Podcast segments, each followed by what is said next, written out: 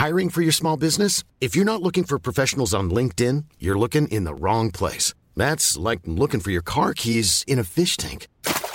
LinkedIn helps you hire professionals you can't find anywhere else, even those who aren't actively searching for a new job but might be open to the perfect role. In a given month, over 70% of LinkedIn users don't even visit other leading job sites. So start looking in the right place. With LinkedIn, you can hire professionals like a professional. Post your free job on linkedin.com slash people today.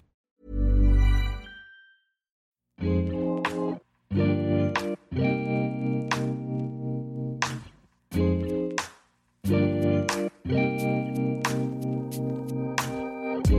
à tous, bienvenue sur le comptoir de la psychologie. Aujourd'hui, on va aborder les instances, le moi, le ça et le surmoi, donc la deuxième topique freudienne.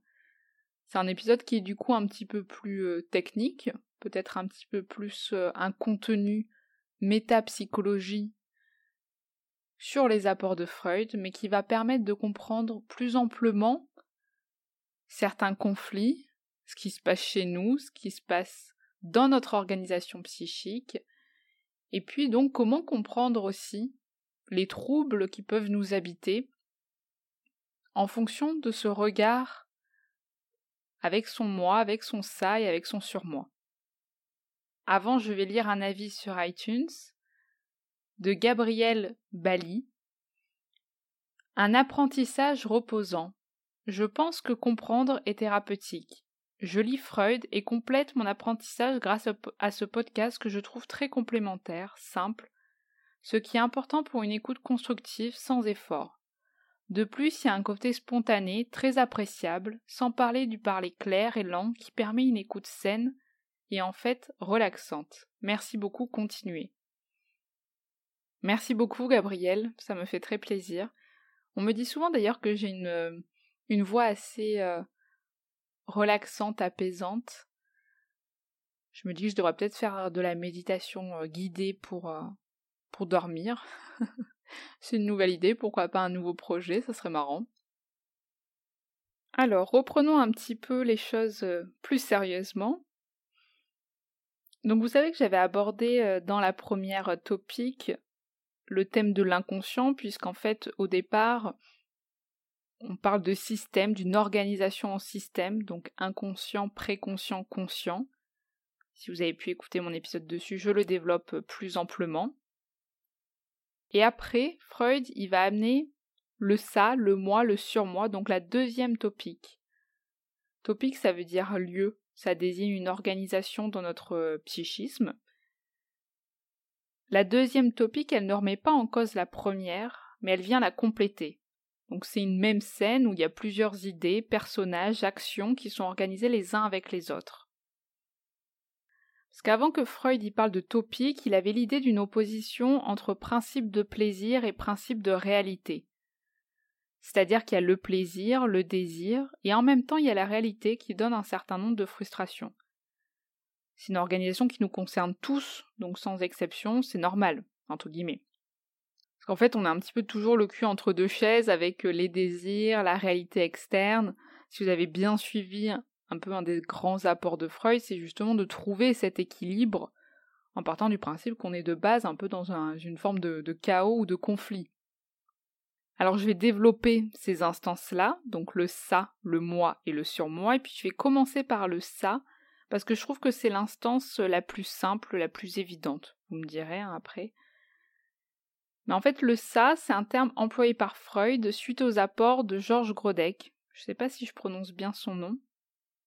Il a écrit le livre du ça, et c'est de là que, par Freud, parce qu'ils vont euh, beaucoup s'écrire, le ça, c'est le boss du plaisir, de la pulsion. Il ne prend pas en compte la réalité, et il est que dans le principe de plaisir. C'est-à-dire que le ça, c'est notre réservoir à pulsion. C'est un petit peu la grande marmite où tous les désirs sont là et souvent on essaye d'ailleurs de mettre un peu un couvercle parce que ça bouillonne à l'intérieur. Ça n'a pas de valeur pour le ça, c'est-à-dire que le ça il fonctionne pas avec le bon ou le mauvais, il n'est pas dans la morale. C'est une énergie qui est très libre, il y a beaucoup de pulsions, d'émotions, d'affects qui sont pas organisés. Donc c'est vraiment un puits sans fond de pulsion, qui est d'ailleurs souvent accolé à l'inconscient, ce qui n'est pas faux. Parce que justement c'est régi uniquement par le principe de plaisir. Des fois on a un petit peu du mal à se représenter le ça, parce que c'est le désir, justement. Souvent d'ailleurs on dit en séance, bah ça s'est passé comme ça, ou euh, bah ça m'a pris comme ça. Et on pourrait se dire, mais en fait c'est qui ça?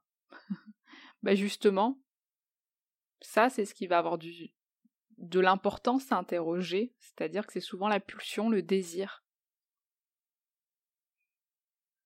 Le moi d'ailleurs, il fait partie du ça. C'est difficile à penser, mais il s'est construit avec. C'est la partie qui a dû d'ailleurs se plier aux réalités extérieures. C'est-à-dire que le moi et le ça étaient, on pourrait dire, comme un même noyau. Et le moi, il est venu un petit peu se détacher pour prendre en compte l'environnement, la vie réelle d'une façon avec les autres, avec la culture, la civilisation. Et donc pour développer un petit peu le moi, c'est vrai que j'entends souvent que le moi c'est la conscience, alors que c'est faux. Enfin, en fait c'est vrai qu'au début, pour Freud, le moi c'est aussi perçu un petit peu comme la conscience, alors qu'après, le moi, vu qu'il va se construire avec le ça, donc en réaction aux demandes des pulsions du ça, et en composant avec les exigences du moi, il va plus être perçu comme de la conscience. Parce que le moi a aussi une part d'inconscient. D'ailleurs, je pense que je vais vous mettre un schéma dans les notes du podcast, parce que je pense que ça peut aider plusieurs personnes à visualiser ces topics-là. Ça peut être plus simple aussi. Donc avant 1920, le moi est divisé entre le plaisir et la réalité. Il y a d'une part le moi plaisir qui cherche toujours, comme son nom l'indique, le plaisir, donc la satisfaction, que ce soit possible ou non, il s'en fiche. Puis il y a le moi réalité par contre. Il exige que ça soit entendable par la réalité extérieure, donc il s'assure que ça ne va pas faire n'importe quoi avec les codes externes. Et pour ça, Freud le pense aussi en termes de conflit, de quelque chose qui doit trouver son équilibre, s'ajuster. C'est pour ça qu'il va développer vraiment ce moi avec un petit peu les trois terreurs qu'il organise, qui lui demandent de s'aligner, c'est-à-dire le surmoi, le ça et la réalité extérieure. Je m'explique. Le moi, en fait, il est souvent pris dans beaucoup de conflits, de quêtes, pour que tout le monde soit un petit peu euh, satisfait sans être trop persécuté. Il va donc chercher à se défendre de ces trois maîtres, par d'ailleurs le refoulement aussi, puis tout un tas aussi d'autres défenses que j'ai souvent abordées. Mais en fait, le moi est lié au ça et au surmoi, tout en étant dépendant d'eux, en prenant en compte la réalité extérieure.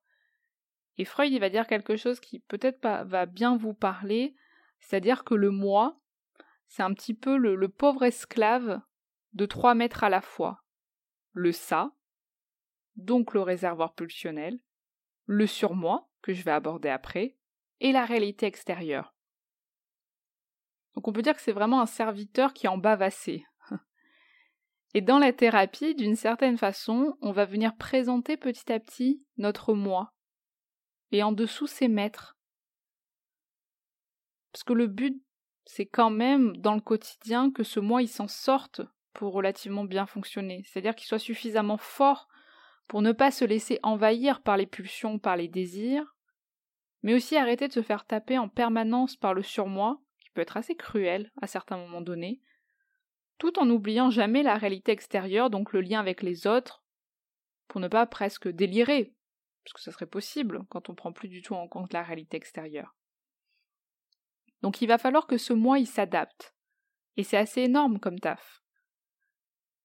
Et, dans la thérapie, notamment dans l'analyse, il va y avoir une sensibilité autour de cette organisation. D'ailleurs, le moi est souvent accolé au narcissisme.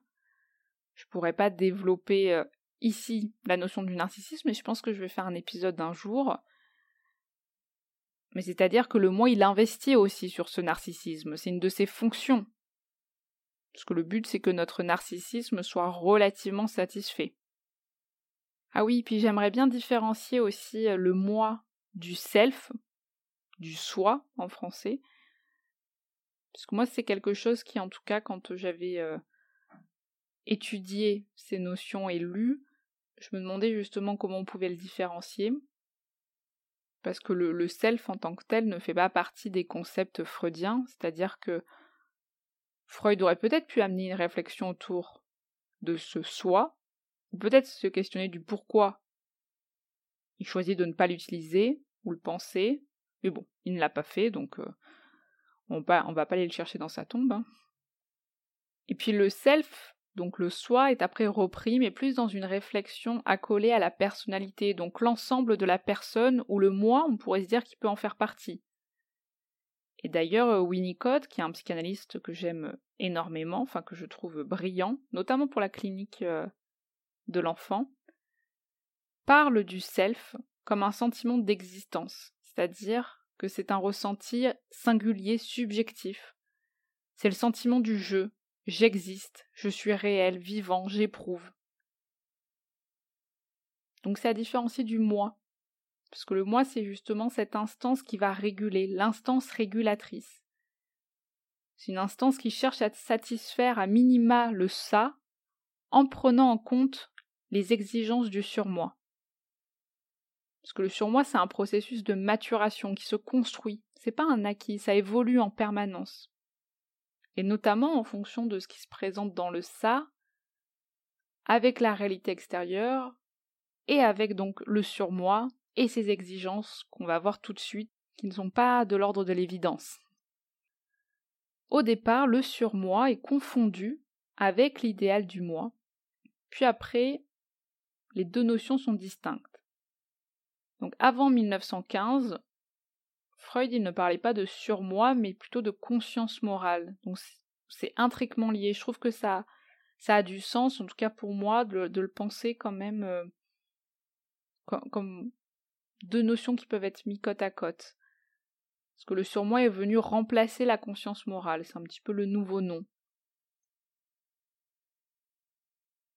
La conscience morale, c'est justement celle qui va checker un petit peu en permanence que l'idéal du moi est pas trop loin, que quand on est toujours qu'on est donc toujours influencé, on cherche toujours à aller vers l'idéal qu'on s'est construit, souvent d'ailleurs lié au regard des parents et de l'entourage qui nous ont accompagnés avec des messages conscients ou inconscients pour orienter vers ce qui leur semble bon, idéal, et ce qui leur semble moins bon, voire réprimable. Alors ça ne veut pas dire que plus on a une éducation où les parents véhiculent un côté assez libre, permissif, donc ils se, se positionnent pas en tant qu'il y a le bon et il y a le mauvais, entre guillemets, plus on aura un surmoi cool et bienveillant. C'est pas vraiment le cas. Parce que déjà, il faut pouvoir réceptionner les codes, hein, et en fonction, on n'a pas la même oreille, pas la même traduction de ce qu'on nous transmet. Mais en plus, il faut se dire que le surmoi, donc déjà qui est l'héritier des premières relations, c'est ce qui reste en termes d'amour et de haine avec les parents ou les objets parentaux. Parce que le surmoi, il se construit avec la conscience morale suite euh, au début de la vie. Donc en fait, on a deux pôles, c'est-à-dire qu'on a un surmoi qui pousse, qui est plus positif, qui porte, on peut se dire, euh, tu peux avoir envie de réaliser telle chose comme telle personne ou admirer tel parent, par exemple, ce qui, peut t'encourager à faire de même ou t'en inspirer. Puis il y a le surmoi qui interdit, plus autoritaire, dans le sens tu ne peux pas faire ça, tu ne peux pas faire comme telle personne, etc. Donc c'est assez ambivalent. Et ça va construire la conscience morale. Ça je fais, c'est autorisé, j'ai internalisé que c'était bon, puis j'ai internalisé que c'était mauvais, interdit, d'autres choses. Alors ça ne veut pas dire que c'est juste. Des fois on peut avoir euh, enfant, petit, intériorisé que faire ça c'était mal. Et en réalité peut-être que non. Peut-être que si on avait été dans une autre famille ou si on avait vécu d'autres choses, on aurait peut-être intériorisé quelque chose de différent. Mais le surmoi, il se forme en s'identifiant aux instances parentales, à l'environnement, en observant le groupe, les adultes, les réactions à ce qu'on fait, ou ce que, ce que disent les adultes et comment ils réagissent quand on fait euh, telle, telle chose, quand on a tel comportement petit, puis les réactions des adultes aussi entre eux. Souvent on croit d'ailleurs que les enfants sont un peu passifs et apprennent euh, dans ce qu'on souhaite transmettre. Mais en fait, ils apprennent principalement dans ce qu'on ne transmet pas, du moins pas consciemment, c'est-à-dire dans l'infraverbal, dans tout ce qui peut se dire au-delà des mots. Et d'ailleurs, Mélanie Klein, elle va ajouter que le surmoi, donc voilà, qui représente cette intériorisation des parents, c'est comme si on avait introjecté en nous. Quand je dis les parents, c'est euh, les imagos parentaux, hein, donc euh, l'image parentale, mais ça peut être voilà euh, l'adulte, enfin, en tout cas l'instance comme ça, le, cette, cette image intériorisée de parentalité. Et ben Klein, elle va ajouter que voilà, ce surmoi, il a peu de lien avec les parents réels, justement. C'est ça que quand je disais que déjà il faut avoir compris les codes qu'on nous transmet, mais en plus, des fois, ça n'a rien à voir avec vraiment ce qui a été euh, transmis dans les faits. Parfois, c'est même l'inverse. C'est-à-dire qu'on peut avoir un surmoi euh, très autoritaire, très cruel, et pourtant on peut avoir des parents qui n'ont pas été dans une position d'interdit euh, très intense. Et inversement, donc le surmoi n'est pas lié directement aux parents, mais à leur surmoi à eux. C'est-à-dire que c'est pas parce qu'encore une fois on a eu des parents peu à l'écoute ou pas trop permissifs qu'on aura nécessairement un surmoi sévère.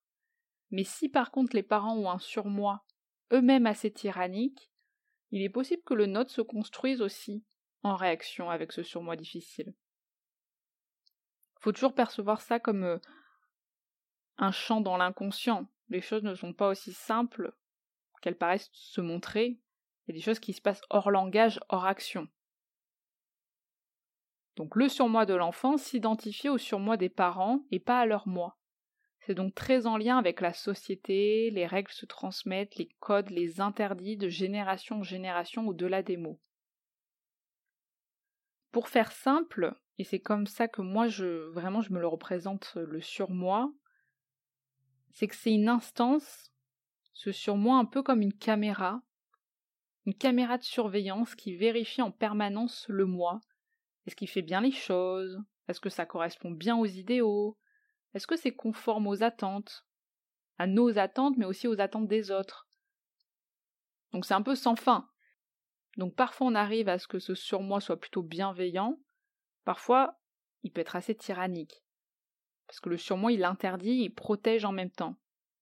C'est pour ça que vraiment moi je me l'imagine comme une caméra de surveillance parce que je pense que vous pouvez un petit peu saisir cette sensation, ou en tout cas cette réflexion que c'est un peu comme quand on est filmé. Peut-être que je sais pas, dans la rue, on pourrait dire que ça peut nous aider à nous sentir protégés. Donc ce regard, euh, voilà, quelqu'un surveille, protège. D'ailleurs, on sait jamais qui est ce regard, hein, comme le surmoi. Mais c'est aussi une façon de surveiller, d'interdire, de ne pas permettre. Ce regard-là, cette instance qui va critiquer, qui va checker que tout est ok. Donc le surmoi est séparé du moi, mais c'est son juge. Il critique, il surveille, il vient lui rappeler ses moindres faux pas. C'est vraiment le prof euh, tyrannie qui, dès que tu te laisses aller à tes pensées, que tu rêves, il vient directement te donner un coup de règle. D'ailleurs, moi là, c'est la deuxième fois que j'enregistre cet épisode, parce que l'épisode d'avant, je trouvais que le son n'était pas si clair que ça. Et vu que j'ai un sur moi des fois qui est un peu autoritaire, je préfère recommencer, parce que justement, il y a une forme d'exigence comme ça, où la critique de soi avec soi est souvent la plus intense. Et Freud, il explique que le surmoi, il peut être aussi sévère en fonction du complexe d'Oedipe, c'est-à-dire que plus celui-ci aura été intense, donc l'Oedipe, plus le surmoi risque de réprimer, d'être parfois ravageur, ce qui peut donner un sentiment de culpabilité inconscient. Freud il le dit dans Le moi et le ça, son livre, la sévérité de l'interdit est liée à la mesure du désir oedipien. Alors ça ne veut pas dire qu'il faut bannir l'interdit internalisé. D'ailleurs, attention, c'est différent l'interdit qu'on intériorise et l'interdit qui est énoncé. On peut énoncer un interdit et pourtant ne pas du tout l'avoir euh, intériorisé, et aucun interdit peut être prononcé et pourtant, nous, on l'a constitué de façon interne. D'ailleurs, c'est aussi nécessaire pour la civilisation d'avoir des interprétations de certains interdits ou de certaines orientations parentales, sociétales ou autres, puisque ça va permettre que le refoulement prenne place aussi. Le refoulement, il est lié à la formation de l'idéal. Il y a des choses qui sont faites ou pensées trop éloignées de cet idéal, et donc on va avoir tendance à refouler. On va dompter les pulsions par le refoulement et les mettre loin au placard pour pas qu'elles viennent trop nous persécuter.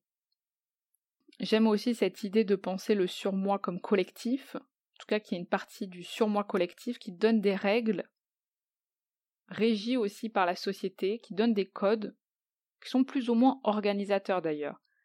C'est-à-dire que chacun peut les vivre à sa manière, et puis il y a des codes qui sûrement ont du sens, puis d'autres sûrement pas. Néanmoins, c'est ce qui aujourd'hui dans notre société fait aussi groupe, c'est-à-dire des règles ou des lois organisatrices. Par exemple, j'ai envie de casser la figure à quelqu'un. Pour certains, le surmoi individuel va suffire pour ne pas passer à l'acte, c'est-à-dire je ne le fais pas parce que ça ne correspond pas à ce qui m'a été transmis, ce que j'ai construit de façon interne, dans ce qui se fait, ce qui ne se fait pas, ce qui va avec ma conscience, avec les interdits, etc. Puis pour d'autres, ça va plutôt être le surmoi collectif, qui va faire qu'il ne casse pas la figure à quelqu'un, c'est-à-dire je ne le fais pas parce qu'une loi m'interdit de le faire, on pourrait porter plainte. D'ailleurs, justement, il y a des personnes où leur surmoi, on dirait presque qu'il a pris des missions, c'est-à-dire que les pulsions, elles font leur vie, c'est un petit peu le chaos. C'est ce qui peut arriver justement dans des situations très perverses ou dans de la psychopathie, par exemple. Donc ça veut dire qu'on peut avoir à certains moments un surmoi particulièrement euh, tyrannique, cruel, qui va entraîner beaucoup de culpabilité. D'ailleurs, je fais un épisode sur la culpabilité euh, en début d'année. Les personnes se donnent elles-mêmes un coup un peu derrière la tête au moindre pas de côté, donc euh, être assez sévère. Puis d'autres ont justement un surmoi quasi inexistant. C'est-à-dire qu'on peut avoir l'impression que la question de l'interdit intériorisé, internalisé n'existe pas. Voilà, que ce soit chez les psychopathes, mais aussi euh, des, personnes qui euh, passent à l'acte pour des abus sexuels, des agressions, on se dit que justement il y a quelque chose qui n'a pas été introjecté aussi. Donc le surmoi collectif, c'est intéressant comme notion. Donc encore une fois, le surmoi, c'est vraiment cette instance qui va permettre de se dire il faut que je fasse ça, je vais y arriver, je vais investir aussi dans tel effort, parce que je me projette dans cet idéal de moi, de mes attentes, ou alors justement ça c'est pas possible parce que ça ne me convient pas, ça ne va pas, je ne peux pas le faire comme ça. Donc c'est autant protecteur que limitant. Parce que pour moi, le, le surmoi, je trouve que c'est vraiment une instance qui peut être une tornade ravageuse. C'est-à-dire qu'elle peut être des fois tellement cruelle, tellement elle va comparer justement le moi en permanence, le confronter à ses idéaux, que autant voilà, ça peut encourager, permettre d'agir, mais ça peut aussi faire dire bah tu n'es pas comme ça, t'arrives pas à faire ça. Presque t'es qu'une merde, d'une certaine façon. Désolé pour ce vocabulaire, mais c'est ce que certains patients aussi, certaines personnes, et je pense que beaucoup d'ailleurs, ont cette intériorisation d'un surmoi quand même assez dur, où la culpabilité va vite être là. Parce qu'au départ, le surmoi, il essaye de protéger un petit peu le moi du côté un peu foufou du ça, donc de filtrer un peu, de mettre un haut là quand le ça, justement, il déborde trop, et donc de trier entre ce qui est bon ou mauvais pour la personne, entre gros guillemets. Mais voilà, le surmoi, c'est cette instance qui a tendance à partir souvent trop loin, peut être très excessif dans le trop, c'est comme quand on cherche à se protéger, c'est bien, ça permet de se dire il vaut mieux faire ça ou ne pas aller euh, dans ce sens-là, ou je devrais faire telle manière, enfin, d'être dans une situation plutôt confortable. Mais quand ça va dans l'extrême, on fait plus rien. Ou alors dès qu'on fait quelque chose, on, se met direct dans la position de ça ne peut pas fonctionner, ou, euh, ah ben voilà, je te l'avais bien dit, ça tu sais pas le faire. Dans, dans ce discours interne, où bah tiens, encore voilà, un échec. Euh, je pense que beaucoup pour sentir de quoi je parle. Donc quand il y un surmoi très fort, Si c'est parfois difficile même en thérapie parce qu'il peut y avoir des réactions thérapeutiques négatives. Je crois que j'en ai déjà parlé dans un épisode mais je me souviens plus duquel. Je perds un peu la boule, il commence à avoir beaucoup d'épisodes. Donc comme je l'ai déjà développé, euh, voilà, je ne sais plus dans quel épisode, mais il y a des personnes où guérir, c'est plus à risque que de tomber malade. Ou que de rester malade. Encore une fois, comme disait Pontalis, vaut mieux rester malade que tomber guéri. Donc des personnes qui, quand leur état s'améliore, quand les choses bougent, elles peuvent éprouver une grande culpabilité, où il vaut mieux se punir de nouveau. Donc le surmoi, il reprend toute sa force très destructrice à des moments pour taper derrière la tête. On pourra y revenir dessus d'ailleurs sur le lien du surmoi avec la culpabilité dans l'épisode euh, que je, que je vais préparer prochainement. Faut que j'y pense si ça me vient. On verra bien. Donc vous avez compris, je pense, que ces instances-là, elles vont beaucoup organiser aussi la façon dont notre conflit intérieur va s'animer. Parce que le moi est en lien, il vérifie le monde extérieur, il le perçoit pour s'y adapter, il sécurise, il contrôle que ça se passe relativement bien, il trie, il filtre, il gère les excitations, il les transforme pour que ce soit adapté avec l'environnement, il essaye de satisfaire le ça, donc qui est le réservoir à pulsion, en lui faisant faire des petits pas de côté pour le plier aux exigences du surmoi, qui est le regard de l'adulte, de la société, du prof qui juge, et donc vous pouvez saisir qu'il y a des compromis qui sont plus ou moins adaptés. Le mieux c'est quand on s'en rend pas trop compte. Mais des fois les compromis sont très intenses, sont énormes et donc ils créent des symptômes. Parce que vous savez que le symptôme c'est une défense, hein, difficile à croire, mais c'est une volonté quand même de fonctionnement, c'est un choix de solution. C'est pas l'idéal, mais c'est une proposition. Donc parfois le compromis sert un peu trop le surmoi, donc ça veut dire qu'on inhibe tout désir, on est dans le faire en permanence, on est très exigeant avec nous-mêmes, on se punit. On s'octroie pas des difficultés, des faux pas. Et parfois le compromis sert plutôt le ça. Donc là, au contraire, on va être euh, dans le plaisir euh, pur, brut. On évite toujours une situation de déplaisir, mais c'est difficile parce que pour être avec les autres et dans la société, on peut même en arriver à totalement délirer si on prend plus du tout en compte le principe de réalité et que le principe de plaisir. Parce que alors là, la réalité extérieure, elle dit ciao. Donc dans les prochains épisodes, on va pouvoir justement penser ces conflits entre les instances pour arriver un petit peu plus à saisir où est-ce qu'aussi on peut situer la névrose, la psychose? Parce que c'est vrai que par exemple la névrose, le conflit, il est entre le moi et le ça, ou alors entre le moi et le surmoi si c'est plus narcissique. Et puis la psychose, le conflit, il est plus entre le moi et la réalité extérieure. Et je pense que vous allez pouvoir penser de votre côté aussi un petit peu ce, ce cheminement entre ces instances-là et, ce qui se passe dans certains troubles ou dans certains comportements pensés qui, qui sont difficiles. Vous pouvez déjà avoir une réflexion sur ce qui peut animer euh, l'hystérie, la névrose obsessionnel, etc. En tout cas, voilà, on a tous nos petites disputes internes, nos petits personnages qui se battent, et le conflit, ça fait partie de la vie, c'est lui qui l'organise. Le but, c'est quand même d'arriver à à peu près fonctionner, et on va voir prochainement qu'est-ce qui se passe quand justement ça fonctionne pas si bien. Voilà. J'espère que cet épisode vous a plu. Je vous retrouve très prochainement pour continuer un petit peu ces réflexions. Je vous souhaite une bonne journée, une bonne soirée, puis à très bientôt. Salut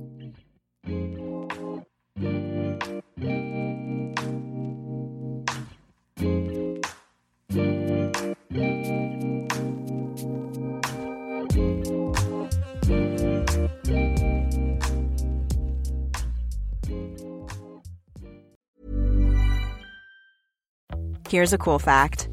A crocodile can't stick out its tongue. Another cool fact you can get short term health insurance for a month or just under a year in some states. United Healthcare short term insurance plans are designed for people who are between jobs, coming off their parents' plan, or turning a side hustle into a full time gig.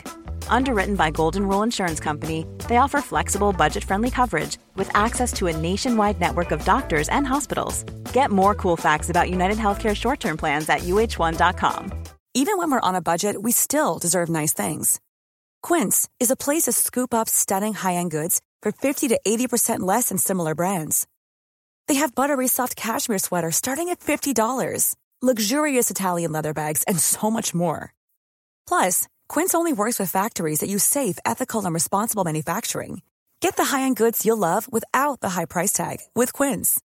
Go to quince.com/style for free shipping and 365-day returns.